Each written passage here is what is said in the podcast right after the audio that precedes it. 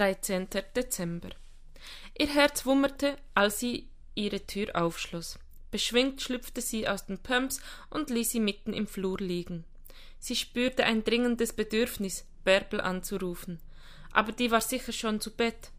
Seufzend ging sie in die Küche und setzte den Teekessel auf. Vanillezimt war genau das, was sie jetzt brauchte. Oder doch lieber ein Glas Sekt? In der Spüle stand noch Rudis Tasse vom Vormittag. Nachdenklich nahm sie sie in die Hand.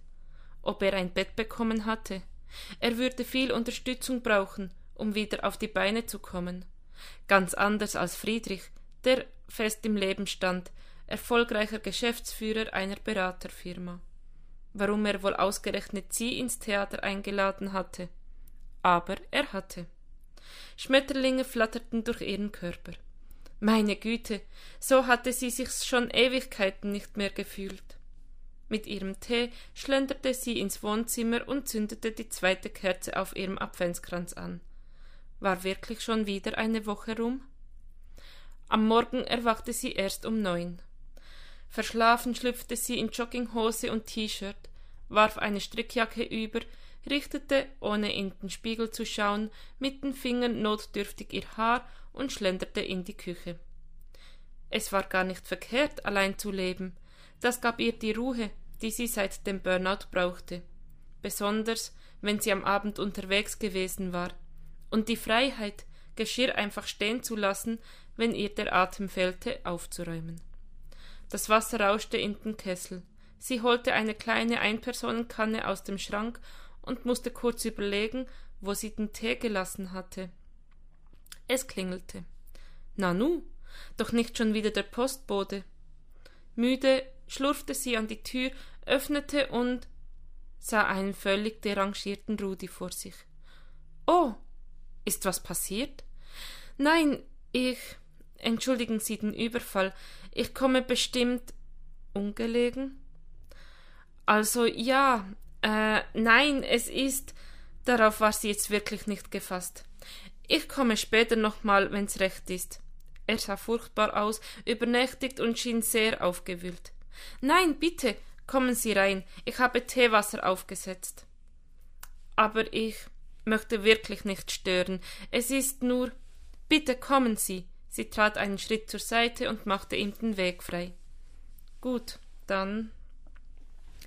Kurz darauf saß Rudi in ihrer Küche, drückte sich in die Ecke ans Fenster wusste nicht wohin mit seinem Blick.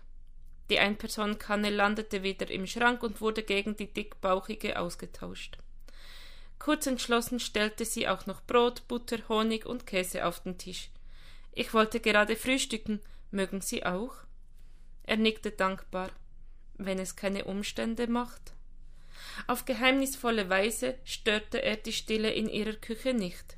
Sie hörte die Uhr ticken, roch den herrlichen Teeduft als das Wasser in der Kanne rauschte, und schämte sich nicht für die Unordnung, die vom Vortag noch da war.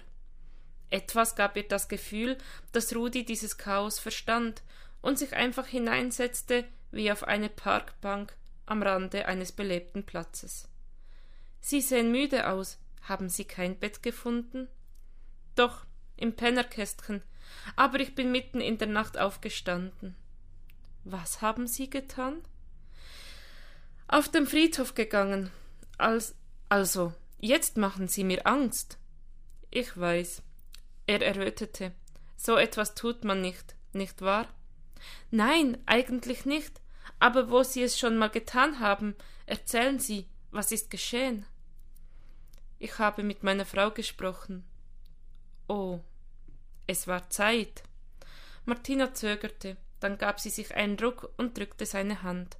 Ja, das war es. Sie schwiegen einen Moment. Und nun? fragte sie leise, ohne ihn loszulassen.